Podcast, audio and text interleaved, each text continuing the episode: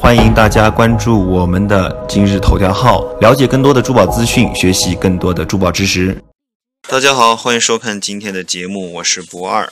那么，呃，今天是来分切这一块资料。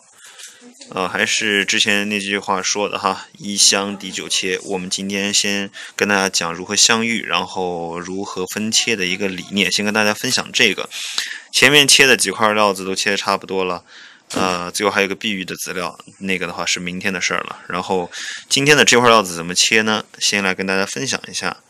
这个料子首先肉质非常老气，浑厚度，哎，等一下，我对下焦哈。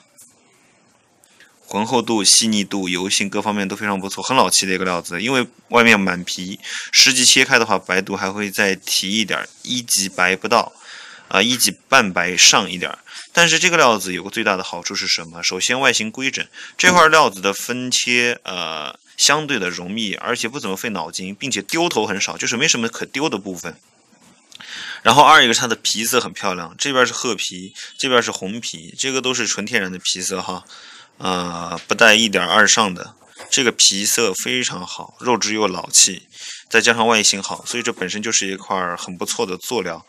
然后怎么切呢？首先上面一刀把这一块就是比较尖的尖角拿下来，这块拿下来之后做个龙龟，做个什么？背面上都是满皮，很舒服。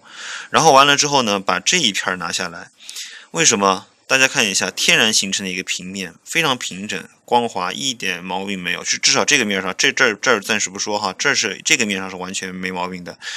背面满皮的一个，相当于是一个满皮牌。如果说先把它从侧面分切分切开了，那么这一块儿其实打手镯的话，这块是要不到的。多余的，但是如果说从侧面已经切开，它就变成三个条，三个很薄的条，那么这一片就废了。所以先把这一块拿下来呢，不仅不影响这边，然后它本身也就多成就了一块牌子，这就是这块分切的一个思路。然后最后再来看侧边，我们沿着它的这个厚度，然后平行的切下来。第一刀先切下来一个面上满皮的一个镯子，然后第二层也是一个镯子，第三层和第四层就看最后分切的情况了。然后这面分切下来的部分呢，也是满皮的。好了，今天我们就来切这块儿。当然，如果前面的内容没看到的朋友，欢迎添加我们的头条号，或者是呃这个这个来关注一下我们的这个。呃，以前的和以后的精彩内容，欢迎大家关注我们的今日头条号，了解更多的珠宝资讯，学习更多的珠宝知识。